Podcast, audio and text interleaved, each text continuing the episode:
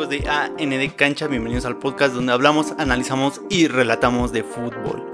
Hola, ¿cómo están? Espero que estén muy bien y sean bienvenidos a este primer episodio de esta serie llamada Cantera Mundialista, donde veremos qué equipo del fútbol mexicano ha dotado de más jugadores a la selección nacional en los mundiales. Así que vamos a comenzar con el Mundial de 1994 celebrado en Estados Unidos. La lista final de seleccionados fue la siguiente. Y así empieza la serie, ¿no? Así empieza la, la serie, exactamente. Esto va a ser una, una serie de unos tres capítulos. Eh, cuatro, se esperan cuatro. Ok, y de todos los, los que han pasado en los mundiales, mundial por mundial. Y espero le- les guste, ¿no? Esperemos les guste. Sí, este, el objetivo es ver, de, como lo dije al principio, eh, pues, ahorita es del 94, ¿no? Y vamos a ver qué equipo aportó más este, seleccionados. Y al final de todos los episodios se sumará qué equipo hasta el último mundial ha sumado más este, eh, jugadores mundialistas. Ok, y se ganarán un coche, ¿no? Este, sí, tal vez, un Suzuki. Ok, un Por ahí una referencia, a ver quién, quién la agarra.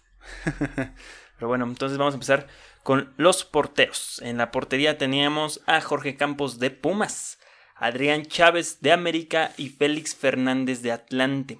Los tres porteros. Estos son los tres porteros de la lista final del Mundial del 94 y son los equipos donde para entonces jugaban. Pero ¿de qué equipo salieron? Ok, es otra incógnita. Haremos lo mismo con todas las posiciones. Vaya, vaya. Entonces vamos a empezar. Jorge Campos para aquel mundial tenía 28 años de edad. Muy grande. ¿Y por qué empezamos en el 94? Solamente para que se emperren y vean las edades y vean por qué fue muy fatal que no fuéramos al mundial del 90. Ok, sí, sí, sí. Vean las edades, restenle los cuatro añitos y vean qué perro equipazo Por ti, hermosillo, por ti. Maldita, maldito panista. Exacto, o sea, por cachirul. Entonces Jorge Campos tenía 28 años, debutó en 1988 con Universidad Nacional como portero. Cosa curiosa, tienes que aclarar qué posición jugaba eh, Campos para Campos. entonces. Sí, ya después se volvió delantero, ¿no? Sí, y al Bueno, siguiente, que ya era delantero, pero ya jugó como delantero. sí, al siguiente torneo que debuta ya empieza a meter goles y ay, Campos. ¿Qué pasa? Sí, sí, sí. Sí, yo siempre pienso que fue mejor delantero que portero. Es que era muy bueno como portero por la cuestión, este, habilidad y velocidad, ¿no? Sí, pero había partes en donde su estatura le cobró factura. Exacto. Una que otra tajada la podía alcanzar, pero por su estatura, ah, No era, sí. Sí, pero no sabemos si medía, si hubiera medido 10 centímetros más, hubiera sido tan ágil. Exacto. Unas por otras, ¿no? No, no, no sabríamos, pero ahí está. Uno, ahí sumen uno para la universidad. Eh, ot- el portero era Adrián Chávez, 32 años de edad, tendría para aquel mundial. Debutó en 1981 con el Atlético Español. Ok, un otro español ahí, ¿no? Sí, o sea, ya. Ujú. Ok, Eh, Adrián Chávez, que era de la América, dices, ¿no? Sí, Adrián Chávez ganó todo con el América, un dios en la portería eh, azul crema, el portero más veterano que fue ese mundial, bueno, por parte de la selección, 32 años. Ya estaba grande. Ya estaba grande. Pero pues cómo ibas a mover al Brody, ¿no? O sea, el carisma Sí. del Brody es otro jugador. Le ganaba a todos, claro. Sí. sí. Entonces, eh, además su calidad, obviamente, Sí. indiscutible. Eh, por él, de hecho, se tienen que registrar los porteros como porteros y él no podía jugar como delantero en los mundiales. Qué extraño, ¿no? Por él, por la culpa de él. Ajá. Se empezaron a registrar por posiciones y no por jugadores. Eso está hasta cierto punto mal, ¿no? Sí, porque, o sea, ¿qué- ¿en qué te afecta de que el portero salga Ajá, y sea sí, delantero? O sea, no entiendo. Es, táctica. Sí, eh, es como cuando si alguien se cansara y saliera Envidiosos, porque ellos no tenían uno. el- ay, qué, qué cosas Campos. Muchos preguntan que por qué usaba el, el 9 como portero, ¿no? Y era sí. porque pues, no era portero, también era delantero. Entonces ahí está Adrián Chávez. Eh, pasamos al siguiente portero, Félix Fernández, 27 años de edad. Para entonces, debutó en 1988 con Atlante. Ok, este, ¿era joven? Sí. ¿Más joven? ¿El más joven? De hecho, ya hablamos de él en los números retirados. Se retiró su número del, del Atlante, Ok, un histórico.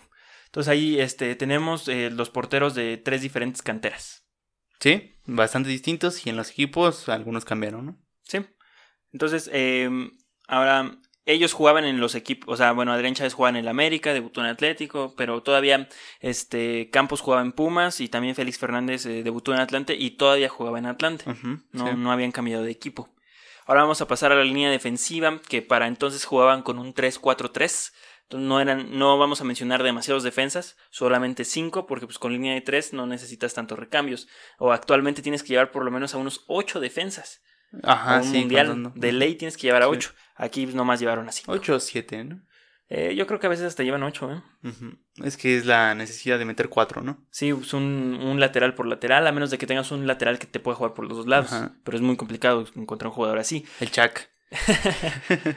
Pues hasta el Tuca, pues, tal vez de portero, rifa el Sí, chavo. ¿qué tiene? Eh, Nacho Ambriz era uno de los defensas, tenía 29 años de edad, debutó en 1983 con Necaxa y seguía jugando con Necaxa. Era Nachito Ambriz era tan crack como ahorita de, de director técnico. Sí, ¿no? era muy bueno Nacho Ambriz. Sí, era buenísimo. Buenísimo. El tipo no sabías ni dónde jugaba porque no, no se cansaba. Lo veías en la media, en la defensa, repartiendo el queso. Sí. Un jugadorazo Nacho Ambriz, cómo le pegaba el balón. Le lo rompía. durísimo, no manches. ¿qué Lo rompía. Era una cosa chula verlo jugar. El poder venía del corte de cabello. sí, gran, gran corte de cabello. Jamás lo ha cambiado. ¿No? Me gusta, me gusta es el estilo de Nacho Ambriz. Eh, otro eh, defensa era Raúl El Potro Gutiérrez, tenía 28 años, debutó en 1988 con Necaxa. El potro es el que dirige las inferiores. Bueno, dirigía. Exactamente, fue el campeón eh, Ok. sub-17. Ah, mira, no sabía eso. Sí, ahí estaba jugando. También eh, son estos jugadores que fueron entre la Copa América del 93, Gran Copa América, y también fueron al Mundial. Fue como el mismo grupo. Ok. Ya estaban, es que ya están en una edad buena, pero más jóvenes. Hijo de su Sí, madre. o sea, todos estaban en una madurez, ya todos Ajá, este, sí. sabían jugar. Pero están, y hubieran estado más maduros con un mundial anterior. Exacto. Lo, lo dice mucho Sage. Sí. que a ellos sí les costó mucho que perder el Mundial del 90 por esa cuestión de tal vez no iban a hacer un muy buen Mundial en el 90, pero ya iban a traer la experiencia, Sí, la no presión de haber jugado un Mundial. Exacto. Sí, ya, ya te la sabes. Sí, sí, sí. Aparte México en Estados Unidos prácticamente juego de local. Entonces todavía hubiera sido un plus. Sí, México donde quiera anda de local, ¿eh? No, pero más allá en Gringolandia. Entonces el, ahí el Potro jugaba para entonces en América. Ya no lo hacía en Necaxa. Ok, ok. El siguiente defensa es Juan de Dios Ramírez Perales, 25 años de edad. Para entonces debutó en 1988 con la Universidad Nacional. De- Ok, ok. ¿Era el más joven? Sí, uno de los más jóvenes de la saga central.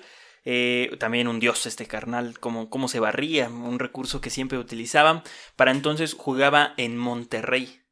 Vaya, vaya, ¿no? Ya, ya todos, todos están cambiando de equipo, parece. Sí, sí, sí. Eh, entonces, hay que, ojo con esa generación del, de 1988 que creció entre 1965 y 1968. A manches, grandes jugadores nacieron en esos Sí, años. sí, sí. Muy, muy buenos jugadores. Eh, pasamos al siguiente defensa. José Luis Salgado, 28 años de edad, debutó en 1985 con Universidad Nacional. Para entonces jugaba en Tecos.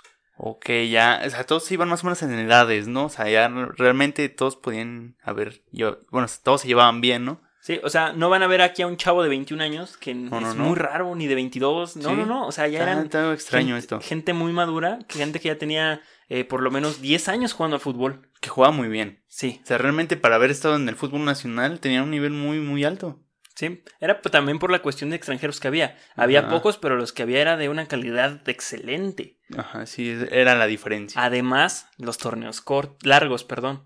Y además, la liguilla en algunas ocasiones. Bueno, por el no descenso también ya se habían jugado. Sí, también liguillas por lo... No, una cosa chula era el fútbol mexicano Sí. anteriormente. Ay, como señor, ¿no? No, antes sí estaba bueno. No, antes le pegan a balón, no, desde media cancha eran unos golazos. Ah. No, no tenía nadie. Del, ahorita, bueno, vamos a pasar a un jugador que tiene un golazo, pero bueno, este. Y el último, defensor, Claudio Suárez, 26 años de edad, debutó en 1989 con Universidad Nacional. Uno más a Pumas. Nomás amigazo, amigazo del Brody. Entonces vayan anotando ahí a Universidad Nacional. Ok, sí. Y si no escuchan los nombres de los cuatro grandes mucho, es porque pues, se los está llevando Universidad Nacional. Ajá, eh, y es por eso que Pumas sigue siendo grande, no porque haya hecho mucho, Sí, sino ya. por esta- este tipo de cosas. Ya lo hemos dicho, Pumas está viviendo ya mucho de lo que hizo. Ya Sí. se deben de poner a chambear serio. Exacto. Eh, vamos, ya terminamos con la eh, defensa, esos fueron los defensores. Ahora vamos con los medios. Marcelino Bernal, 32 años de edad, debutó en 1982 con Coras de Tepic. Ya grandecito, ¿eh? De la edad del, de- del Brody, ¿no? Al parecer. No, bueno, No, más, más de la edad de Adrián Chávez. exactamente. Sí, cierto. No, Pero- ya está grande. Pero igual de esa generación se entera Ok. de, de jugadores. Eh, ya jugaba en el Toluca para entonces Marcelino Bernal. En equipos donde ya no existen. Salieron, sí, ¿no? ya Coras ya Sí. se, se perdió. Eh, el siguiente medio es Juan Carlos Chávez, 27 años de edad, debutó en 1988 con Atlas. Vámonos, ya ahí va uno apuntado al Atlas. Que posterior creo que Atlas se volvió muy importante para la selección. Después de esa, de esa, de esa temporada sacó una jornada muy chida del Atlas. Eh, sí, cierto. Eh, esa eh, 93, 94, Ajá. 95, 96, 97, Sí. 98. Fue con el Atlas es donde saca buenos jugadores. Curiosamente. Pero hasta eso eh, solamente estaba Juan Carlos Chávez por parte del Atlas. Pasamos a otro medio, Joaquín del Olmo, ya mencionado aquí, en un, lo metimos al cuadro Jaguar Láctico, si pueden a ver ese Exacto. episodio, está muy bueno. Entonces tiene 25 de años de edad, debutó en 1988 con Tampico Madero, para entonces jugaba en América. También jugó en Pumas, ¿no? También jugó en Pumas. Su último estirón de su carrera jugó en Pumas. Ok, eh, venía más o menos joven, venía bien. Él estaba Sí. de una edad De muy hecho, buena. jugó en Holanda. Ah, mira. Sí, se fue. Del América se fue a Holanda. Ah, la chaval. Sí, o sea, cosa seria del Ajá, sí, sí. Y es el jugador que les eh, estaba comentando anteriormente que tiene un golazo. También son de esos jugadores que le pegaban desde fuera del área y le pegaban bien recio y muy bien. Ok, vámonos, eh. Esa no me la sabía. Sí. O sea, ya teníamos eh, experiencia extranjera, yo diciendo que pura mexicana, ¿eh? Bueno, ahí todavía no. Bueno, ahí no, ahí todavía juega en América. Eh, el siguiente me- medio es Misael Espinosa, 29 años de edad. Debutó en 1984 con Monterrey, pero jugaba para Chivas. Ok, ya otro más grande. Misal Espinosa, nunca había escuchado de él, la verdad. No, la verdad, no, yo tampoco. ¿Cómo que no habían escuchado del, no sé, del misil Espinosa? No, hombre, ¿No? un bombardero, ¿eh? Todos tenían apodo. Sí. No, no lo pude encontrar. así Como como que- boxeadores. sí, sí, específicamente, pero Lo que hizo el perro. Ay, estuve, estuve viendo una reseña de un libro del Zacatepec. No, no reseña, como el prólogo se llama. Ok, es sí, el libro, no, ay, ya se me fue el término correcto. Pero sí, todos tenían apodo. Todos, todos, todos, todos. Igualmente acá todos tra- traían apodo. Ay, no, no. Fue por culpa del perro Bermúdez. Sí. Los todos. Sí, a muchos los narradores, bueno, los cronistas de la época les ponían los apodos. Eh, pasamos a otro medio, Benjamín Galindo, 34 añejos, Ujú.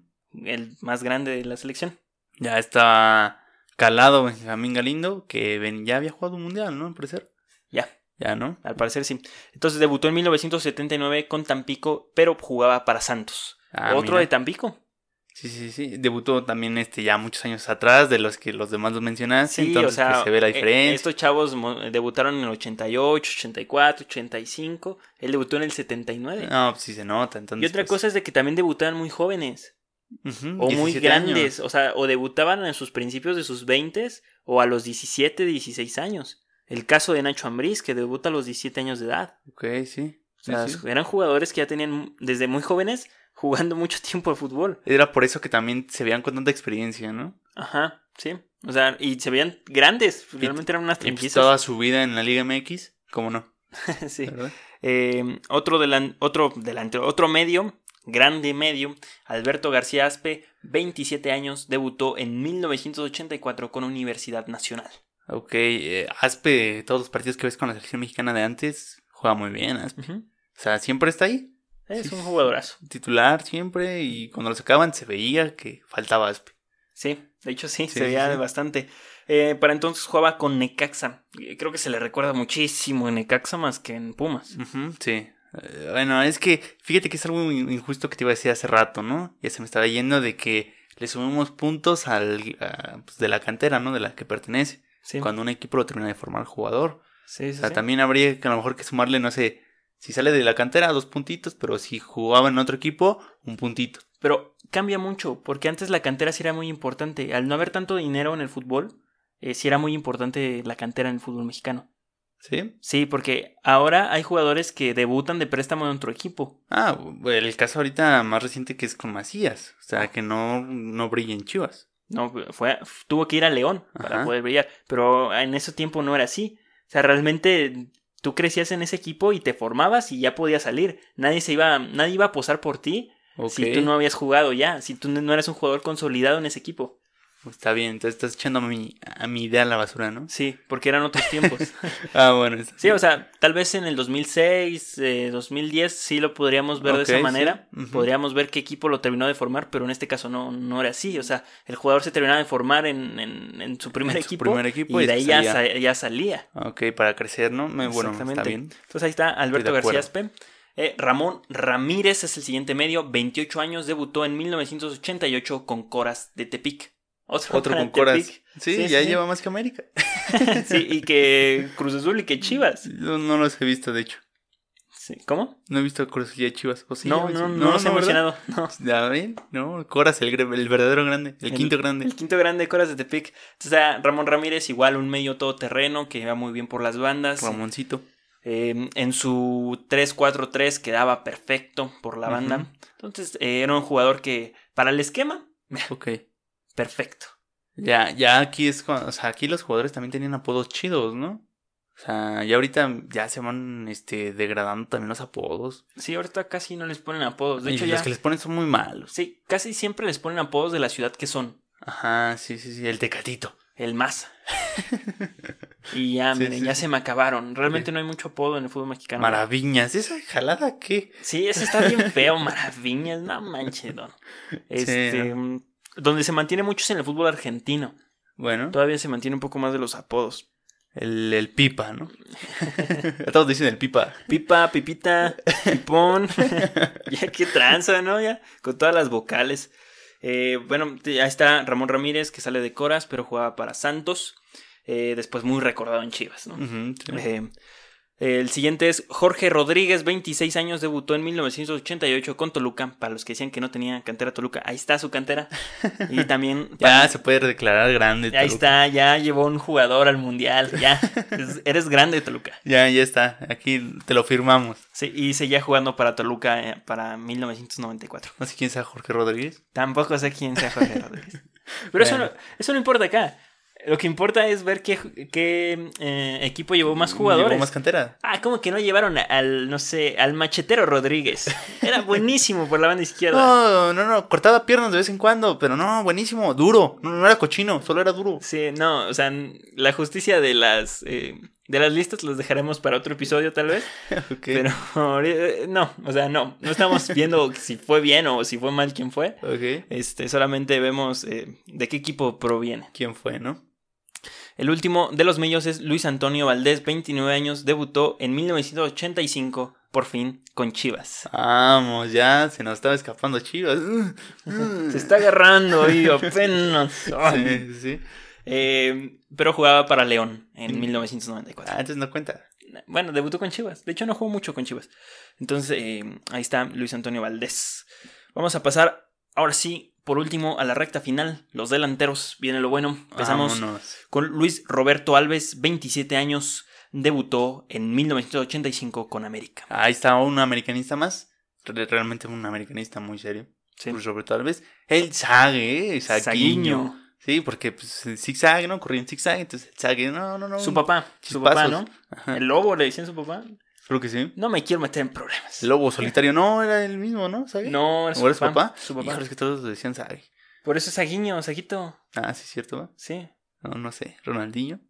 No, no, no. O sea, su papá eh, era el ídolo de América. Por eso él viene a jugar a América. Sí, sí, sí. Sí, de, bueno, de hecho, jugó en Brasil, ¿no? Bueno, cuando era niño. Sí, eh, pero en una gira que tuvieron, eh, todavía no debutaba profesionalmente Sague. Ajá. No estaba como en el primer equipo, sí. pero sí participaba en el primer equipo. Entonces, en una gira, este, se encuentra con la selección nacional, creo que es, en Centroamérica. Y ahí lo invitan a, a formar parte de, de la América. Ah, mira. Y de ahí se volvió un crack y el máximo anotador de la América. Sí, es lo que en varios episodios hemos repetido, de que pasamos imágenes del América y sale Sague. O sea, Sague jugó un montón de tiempo en el América, pues cómo no va a ser el máximo goleador, jugó como 30 años Sí, en el no, América. no es porque no haya anotado 20 goles por temporada, ¿verdad? Pero jugó muchísimos años. Jugó muchos años, ahí está Luis Roberto Alves, el primero que anotamos del América. El siguiente es Luis García, 25 años, eh, uno de los, el más joven de toda la plantilla. Ajá. Y tampoco sabía festejar, a recalcar. No, no sabía festejar, el doctor. Debutó en la Universidad Nacional de México, pero jugaba para entonces en la Real Sociedad. Ahí está nuestro extranjero que tanto pedíamos, ¿no? Sí. Por decirlo. Extranjero. Y yo no sabía que en la Copa América del 93 todavía no se acababa la, la Liga Española, entonces él te tuvo que ir a jugar un partido y regresar a, a la Copa América. ¿A poco? Sí. Ah, mira, qué, qué curioso, ¿eh? Es que no sé, como que ahora todos en cuarentena se están poniendo adivosos con los datos. Ya que subimos los episodios, y ahora sí nos avientan datos de todo. sí, cierto. Luego, luego pasa que hacemos algo de un dato o hablamos de una persona o decimos, ah, vamos a hablar de tal persona y ya sacaron un dato de eso. Y ya, ahí está el episodio de arriba sin ese dato. Sí, ¿no? exacto. me, me- me enoja. Pero ahí está Luis García completando ese dato de la Copa América del 93. Sí. Eh, el siguiente es Carlos Hermosillo, 30 años. Este carnal no tuvo que ir. No, cachirul, cachirul. No. Ay, no manches, Hermosillo, ¿qué hiciste? Se fue no, al pan. no, o sea, grandísimo jugador, máximo goleador. Sí, muy bueno, pero lo que hizo no. manches. Sí, sí, sí, es una Es que estupidez. tengo tres actas de nacimiento. Otro dato, ¿qué tranza con esta eh, cuarentena, confinamiento, no? O sí, sea, no, o sea, dice, no, cuando quería ser político me doy cuenta que tengo tres actas de nacimiento. Porque era cachirul. a ver, el primer problema es para qué quieres ser político. Tú sabes patear un balón. Y el cuavo, ¿no? Gobernador de Morelos. Bueno, no lo dejan trabajar. no, no lo dejan trabajar. Eh, Entonces, eh, Carlos Hermosillo debutó en 1984 con América, pero jugaba con Cruz Azul. Ah, sí, un histórico en Cruz Azul también. Sí, Muy pero bueno. debutó en América, ¿no? Entonces ya tenemos dos del América, uno de Chivas y un chorro de Universidad Nacional. Ajá, sí. Eh, y el último, Luis Salvador. 28 ¿Cabañas? No, no, no. Ah, bueno. Otro chava. Eh, 28 años, debutó en 1989 con Atlante y jugaba con Atlante. Otro de Atlante. Ajá, así es. Atlante más grande que Chivas. Sí, algo así. Entonces, ¿cuántos jugadores son? Si no llevan la cuenta, yo la llevo, son 22 jugadores. Y me faltaba uno. Bueno, eran, son 21. Son, ah, apenas llevamos 21. Falta uno. Eh, Hugo Sánchez, 36 años. 42, no, man, sí estaba bien vetarro. Sí, ya nomás lo llevaron por puro compromiso, ¿no? Oye, Hugo, este. se nos coló un cachirul en el 90. Sí, ay, es que es como. Tal vez la gente no, no ubica lo que hizo Hugo y lo tachan como de egocentrista. Pero, Pero la verdad es que, o sea, para. O sea, fue el mejor jugador europeo, fue el mejor jugador del mundo, Hugo Sánchez en su momento. es tal como cual. si. Tal miren, cual. 1989-1990, si no me equivoco, Hugo, o en esos años, en también 90-91, Hugo ganó una bota de oro. Entonces, en Italia 90 es como si México hubiera traído a Cristiano Ronaldo o a Messi en el equipo. Exacto. Algo así. Así. No, no, ni más ni menos. Por eso decía que era el mejor jugador del mundo y para que Hugo, bueno, no sea tan humilde, pues la verdad es que tiene sus argumentos, ¿no? No, unos argumentos bien plantados. Sí, sí, sí. La verdad es que el mejor jugador que ha tenido México en toda su historia, Así es. en cuanto a logros, no sé lo demás, o qué, qué opinan ustedes, ¿verdad? Pero, este, me vale. no, pero pues, este, era muy bueno y estaba muy grande y su mundial era en el 90. Su mundial el 90, exactamente. Ese era el punto. Su plenitud. Como jugador, o sea, Hugo Sánchez. O sea, era su pentapichichi en el 90, creo, ¿no? Ya, ya. Sí, ¿no? Sí, O sea, noven- sí, de hecho se va en el 91, 92 al América, me Ajá. parece, y ahí ya valió. Ya cualquier cosa. Entonces, eh, 36 años, debutó en 1976 Ajá. con Universidad Nacional. Ya uno de los más veteranos, junto con el otro que ya hemos Sí. mencionado. Y para entonces jugaba en el Atlante. Vámonos, los, poder- los poderosísimos potros del Atlante. Así es más grande que Chivas y que Tigres. Entonces vamos a hacer la cuenta final. Estos jugadores que ya mencionamos y si repiten mundial no se van a sumar para el próximo episodio porque obviamente sería una tontería. Entonces eh, tenemos a siete de Universidad Nacional, Ok. dos del Atlante, Ajá. dos del Necaxa, Ajá. Dos de Coras de Tepic, dos de Tampico, Ok. dos de América, uno de Atlas, uno de Atlético Español, que de una vez lo vamos descalificando, uno de Monterrey, uno de Toluca y uno de Chivas. Ok. Todo este equipo, porque también vale el director técnico, Ajá. era dirigido por Mejía Barón, Ajá. entrenador que debutó como jugador en Pumas y también lo hizo como entrenador en Pumas. Oh, mira, allá. Entonces, Es amor. 8 para Pumas. Hijo de su madre, no, pues arrasó Pumas. Arrasó. Cañón. 8 jugadores de 22. Bueno, 7 jugadores de 22 y el, ¿El entrenador? El manda más, el entrenador. Entonces, ahí está. Pumas gana esta serie, ¿no? Sí, Pumas De la cuatro lleva. partidos. Sí, Pumas la lleva ganado en el Ujú. primer episodio de aquí hasta el 2018 Ok. eh, de la primera temporada. Aquí tenemos estos. Pues para que alcancemos a Pumas está difícil, ¿no? Bastante difícil. Ok, bueno, pues ya veremos en los siguientes episodios qué pasa, ¿no? A ver qué onda, porque se repiten muchos. Entonces, si Pumas repite y otros equipos suman, pues también te, te estancas. Eso es muy cierto y la verdad es que ya ha cambiado algunas cosas. el, el, Atlético Español no sé por qué ya no ha, producido, ha producido jugadores. y quién sabe, ¿verdad? Porque el Atlético Español. A lo mejor será porque tal vez desapareció. ah, a lo mejor, ¿no? Entonces, bueno, pues ya nos vamos. Bueno, pues ya saben, quieren en nuestras redes sociales como arroba ANDcancha en Facebook, Instagram y Twitter. Estamos en TikTok, pero ahí somos nosotros dos antes de, bueno, detrás del cámara, de la cámara. Y también estamos en todas las plataformas de podcast disponible como AND Cancha y estamos en YouTube como AND Cancha. Bueno, pues ya saben, suscríbanse, denle like, comenten, compartan, hagan lo que sea. Y ahí nos estamos viendo, ¿no? Para el siguiente episodio. Exactamente, se me cuidan, chavos. Hasta luego. Lo esperamos en el próximo episodio la siguiente semana. Exacto. Bye. Adiós.